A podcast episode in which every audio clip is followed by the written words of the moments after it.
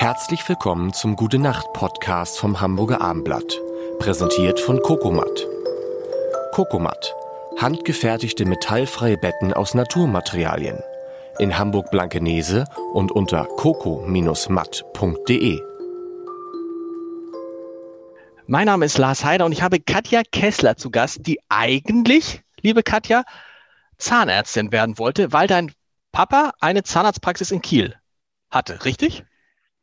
Richtig. Äh, ja, ich habe das studiert und ähm, ich sage immer gern, es war für mich so wie beim Fasching. Also ich bin dann morgens los in das Studium mit meinem Kittel und ich ging dann eben als Zahnärztin und die anderen gingen als Patienten. Und ich mochte das, ich fand es gut, aber ich konnte mir einfach nicht vorstellen, in diesem Beruf zu arbeiten. Und ähm, ich hatte auch einen kleinen. Aber trotzdem hast du trotzdem hast du studiert. Und das ist ja auch zu ja, Ende studiert. Also das so klingt super. Die Wahrheit, die blutige ist ja, ich, hatte auch ein, ich hatte auch einen Hänger. Ich bin in meine Anatomieprüfung gegangen und konnte irgendwie die Aorta nicht von der Darmschlinge unterscheiden. Das hat auch der Professor übrigens gemerkt. Und ich hatte dann eine 5.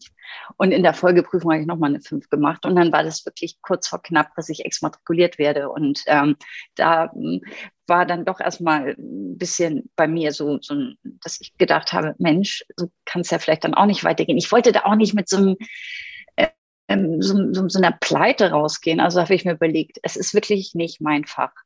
Ähm, aber ich will mir zumindest beweisen, dass ich es intellektuell gewuppt kriege. Und dann habe ich es fertig gemacht und hatte aber einen Plan B in der Schublade. Ich wollte schreiben. Aber du hast ja dann noch promoviert. Wobei, da, oder ist es nur so dran, das habe ich auch gelernt, bei, bei, Zahnärzten die Promotion ist einfacher als bei. Ein Schneckenschiss.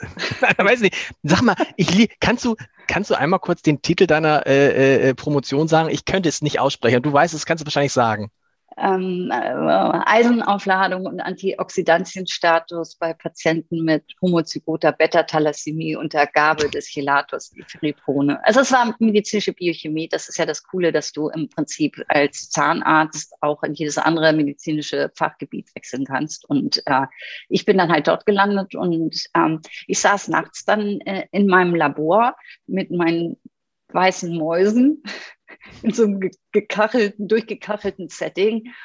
Und äh, tagsüber bin ich dann zur Bildzeitung gegangen und habe dann mein erstes Praktikum gemacht, in dem ich dann die nackten Frauen auf der ersten Seite betextet habe. Also die, das, die Schere war schon groß. Dazu kommt, das heißt, du hast nie als Zahnärztin gearbeitet?